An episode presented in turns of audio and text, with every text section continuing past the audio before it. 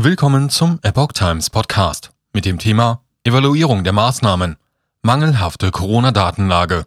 Experten rechnen mit der Politik und dem RKI ab. Ein Artikel von Epoch Times vom 1. Juli 2022. Die mit Spannung erwartete Evaluation der bisherigen staatlichen Corona-Beschränkungen ist da. Die 18-köpfige Sachverständigenkommission rechnet mit der Corona-Politik der Bundesregierung ab. In seiner Evaluierung der Corona-Politik in Deutschland übt ein interdisziplinärer Sachverständigenausschuss tiefgreifende Kritik an den politischen Entscheidungsträgern und dem Robert Koch Institut. Das berichtet die Welt am Sonntag unter Berufung auf den 165-seitigen Bericht, der am Freitagnachmittag veröffentlicht werden soll. Demzufolge werden die Erhebung und der Umgang mit den Daten, die unzureichende Forschungsarbeit, die öffentliche Kommunikation sowie das Zustandekommen der Grundrechtseinschränkungen bemängelt. Zudem kritisieren die 18 Ratsmitglieder die mangelhafte Corona-Datenlage in Deutschland, die der Grund dafür sei, dass man die meisten von der Politik verordneten Maßnahmen nur unvollständig habe bewerten können.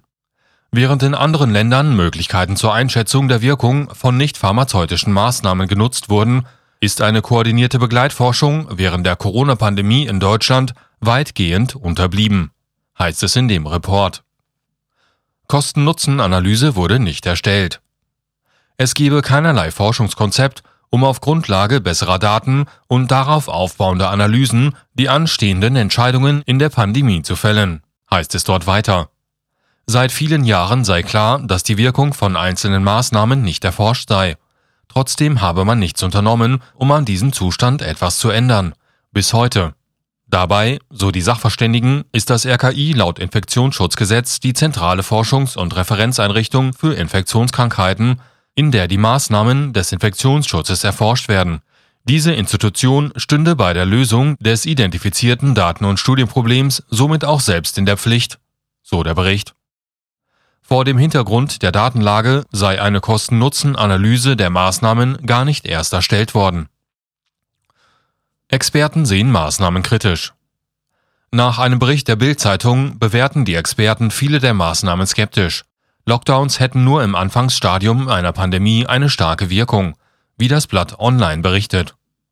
Die als Lockdown bezeichneten Maßnahmenbündel hätten einen kurzfristigen positiven Effekt, würden aber auf Dauer von der Bevölkerung weniger akzeptiert werden und ihre Wirkung verlieren. Je länger ein Lockdown in Kraft ist, umso schwerer wiegen die nicht intendierten Folgen, heißt es den Angaben zufolge in dem Gutachten. Dazu zählten die Experten unter anderem die Steigerung der häuslichen Gewalt gegenüber Frauen und Kindern, die Zunahme von psychischen Erkrankungen und existenzielle Nöte. Auch die sogenannten 2G- und 3G-Maßnahmen werden den Angaben zufolge von den Experten kritisch eingeordnet. Was Schulschließungen angeht, so heißt es, der genaue Effekt auf die Eindämmung der Ausbreitung des Coronavirus sei trotz biologischer Plausibilität und zahlreicher Studien weiterhin offen unter anderem weil die Effekte der Einzelmaßnahmen nicht evaluiert werden konnten. Auch eine generelle Empfehlung zum Tragen von FFP2-Masken ist aus den bisherigen Daten nicht ableitbar. Streit im Corona-Expertenrat über Bewertung der Maßnahmen.